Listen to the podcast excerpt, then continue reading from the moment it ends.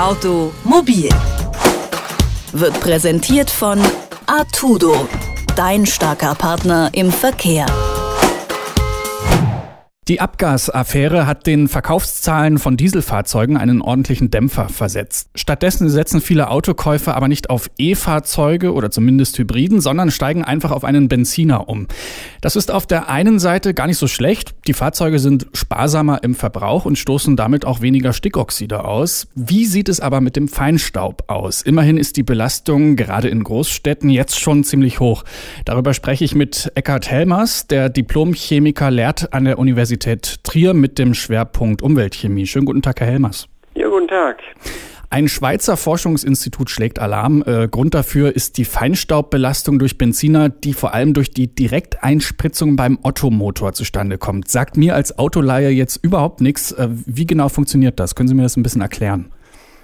Nun, diese Verbrennungsvorgänge laufen nie hundertprozentig ab. Es wird also nicht jeder Kohlenstoff in CO2 umgesetzt, entstehen immer schlecht verbrannte, halbverbrannte ähm, Produkte und darunter ist auch Kohlenstoff, das emittiert wird und außerdem ähm, haben wir Stickoxidemissionen, die äh, zum Teil auch in Partikel umgewandelt werden später.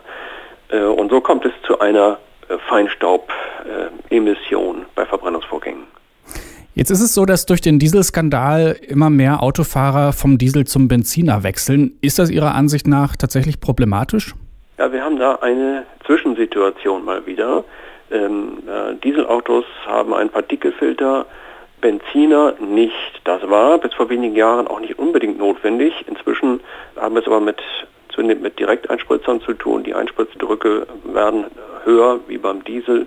Und das bedeutet, dass mehr kleine Partikel emittiert werden. Von daher ist schon lange eigentlich abgesprochen zwischen ähm, Industrie und Regierungen, dass auch Benziner einen Partikelfilter brauchen und das ist auch schon in Vorbereitung. Die einzige Frage ist, wie viele Jahre das dauert. Und da hoffen wir in der Tat darauf, dass es möglichst schnell geht und dass es nicht zu einer zehnjährigen Übergangsfrist kommt. Es scheint aber sehr langsam zu starten. Ein Faktor wird dabei aber völlig außer Acht gelassen. Und das ist folgendes. Da haben wir praktisch keine Daten darüber. Ich füge ironisch an, wie praktisch. äh, denn dann würde man die Dinge ein bisschen anders sehen. Etwa die Hälfte aller Fahrzeuge in höherem Alter äh, werden nicht verschrottet, sondern nach Südosteuropa exportiert. Und wir müssen im Moment annehmen, äh, dass entweder der Partikelfilter bei Diesel-Pkw äh, zerstört wird, die Motorsteuersoftware wird gleichzeitig manipuliert, oder aber äh, ohnehin ausfällt bei ähm, über 200.000 Kilometer.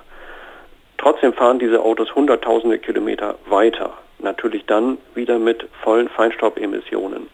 Und wenn man das über die Lebenszeit betrachtet, äh, dann äh, tendiere ich heute dazu, dass, zu sagen, dass ähm, auch Direkteinspritzer Benziner ohne Partikelfilter hinsichtlich der Feinstaubemissionen keine Nachteile haben.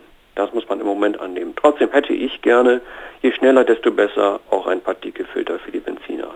Vor allem Umweltverbände, aber auch Automobilexperten finden die derzeit geltenden Grenzwerte für Feinstaub viel zu lasch. Ähm, auch technisch wäre eine viel stärkere Reduzierung möglich und auch sinnvoll. Wie sehen Sie das? Ich sehe das genauso. Das Grundproblem dabei ist, dass äh, Feinstaub bislang nur gewogen wird, also gravimetrisch gemessen. Äh, toxikologisch weiß man aber, äh, dass das Gewicht an Feinstaub, dem Menschen ausgesetzt sind, weniger gut mit den dadurch verursachten Krankheiten korreliert als vielmehr die Zahl der Partikel, weil es einfach äh, die kleinen Partikel sind, die äh, kritischer sind und noch besser korreliert die Oberfläche.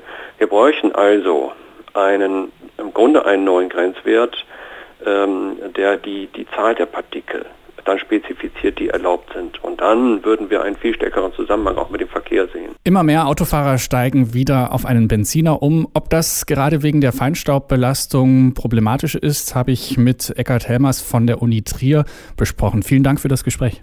Gerne. Automobil wird präsentiert von Artudo, dein starker Partner im Verkehr.